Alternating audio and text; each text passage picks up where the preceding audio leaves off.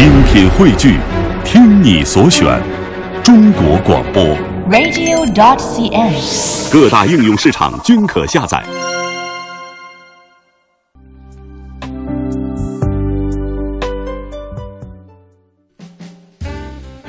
中国传奇。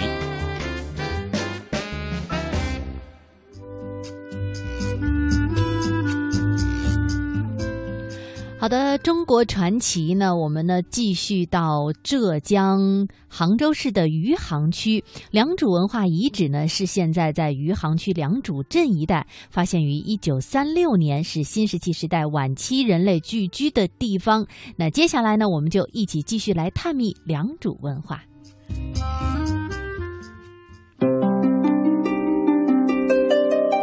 杭州城郊文明探访。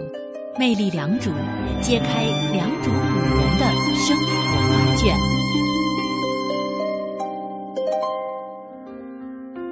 当年的人们到底是怎么生活的呢？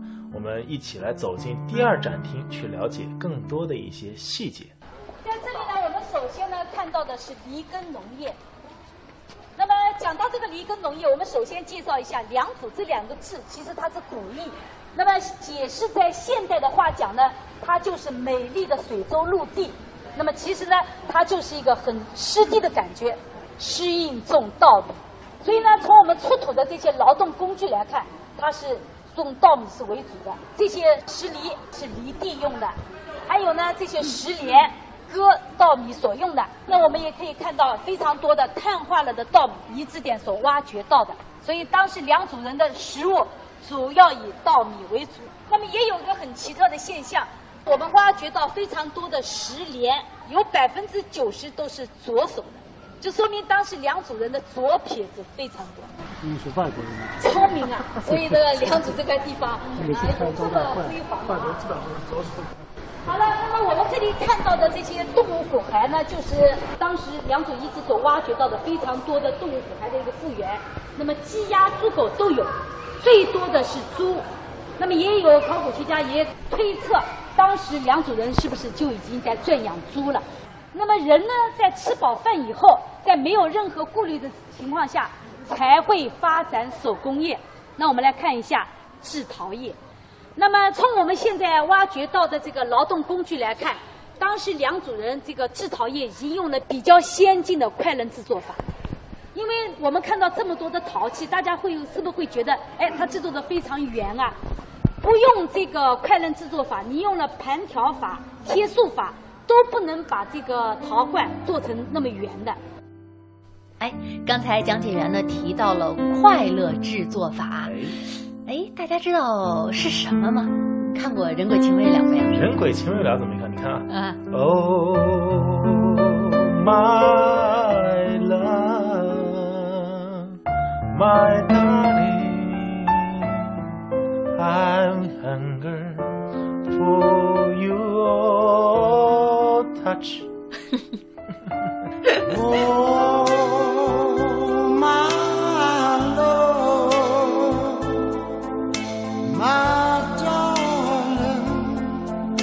home.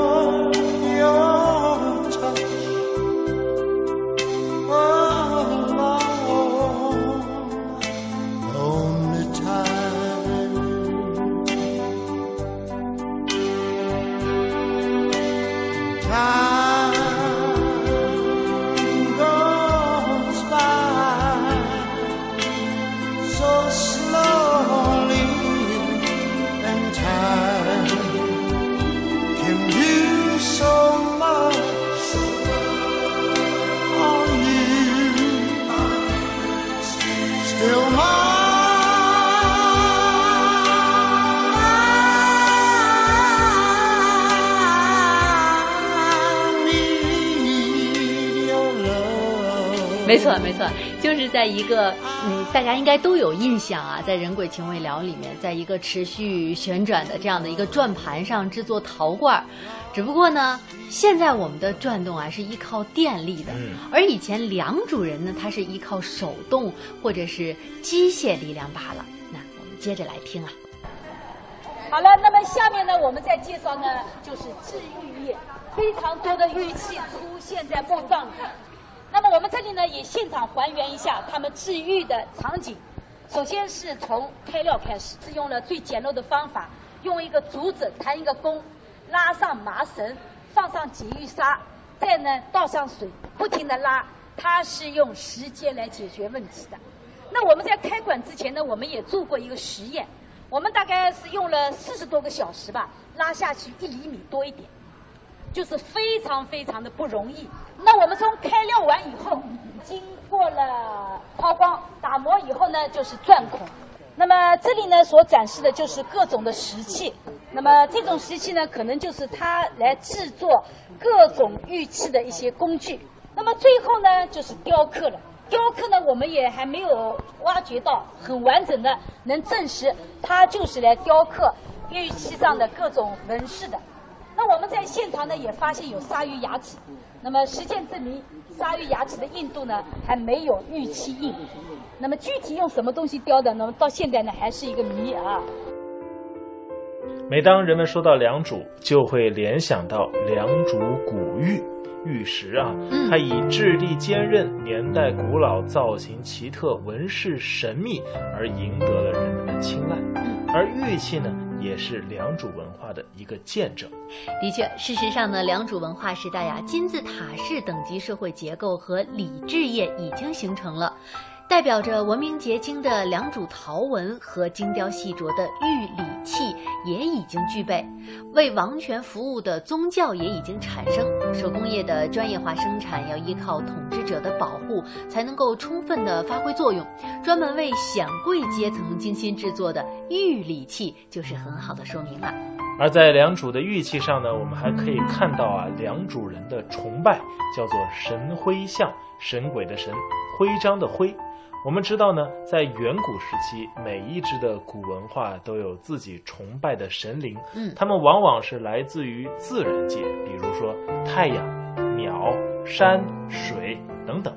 在这些神灵中呢，隐藏着无数鲜明的愿望和希冀。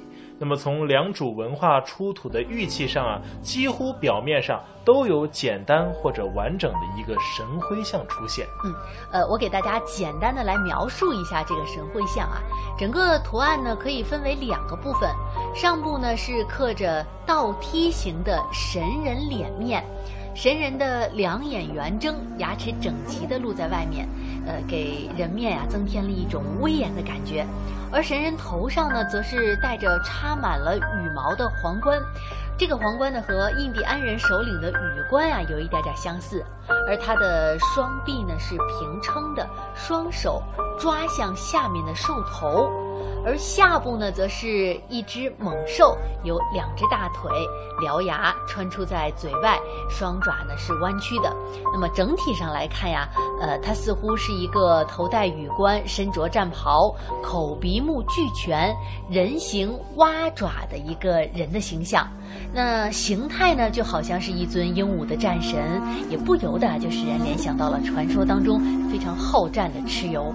而在接下来的探访中呢，我们还能看到很多有意思的小物件，比如陀螺，比如木屐，仿佛啊，今天和良渚的昨天并不遥远。好了，那么我刚才说了，良渚是一个湿地，那么它的水域很充沛，那么木制品呢也非常多。在我们出土的这些石崩、石镯子，都是制作木器的这个工具。像这样的木陀螺呢，我们在良渚遗址出土有一百多个。那我们当然现在也不能证实这个木陀螺就是当时他们也像我们一样这样的玩的啊，就是有这个结果。我们出土有非常的多啊。那么还有呢，旁边的呢，这个是木屐。那我们现在也知道木屐就是木拖鞋嘛啊。当时良渚人已经知道，哎，用块木板穿上几个麻绳可以当鞋子穿，非常聪明的一个想法。好，那么我们下面看一下，哎，这个水码头。那我们刚才已经介绍了，良渚呢是一个水域非常充沛的地方，所以呢，它的主要的这个交通呢是以水马密布的。那么像这样的水码头呢，我们在良渚遗址，呃，有挖掘到十几个。我们挖到的船桨呢非常大，那么考古学家就认为这个船桨呢，就很可能就是木排和竹排可以用的。那么我们下面来看一下良渚古人的生活场景。那我们在良渚遗址呢，我们发现呢，我们良渚人生活呢是以小家庭为主的，和和睦渡不一样啊。和睦渡和半坡，那么它都是群居的啊。我们所挖掘到的这些房屋遗址上呢，都只有二十到三十平米大，但是呢，吃住是完全都分割的，吃的烧饭的地方和睡觉的地方完全都分开的，所以良渚人已经是比较文明进步的啊。当时的食物呢，它是由鼎作为锅了啊。那么，因为我们知道用陶鼎来煮食物，它就不可能煮得非常的干，肯定就是比较稀烂的。那么也有人说，哎，这就是火锅的原型啊，最早的火锅啊就在这里了。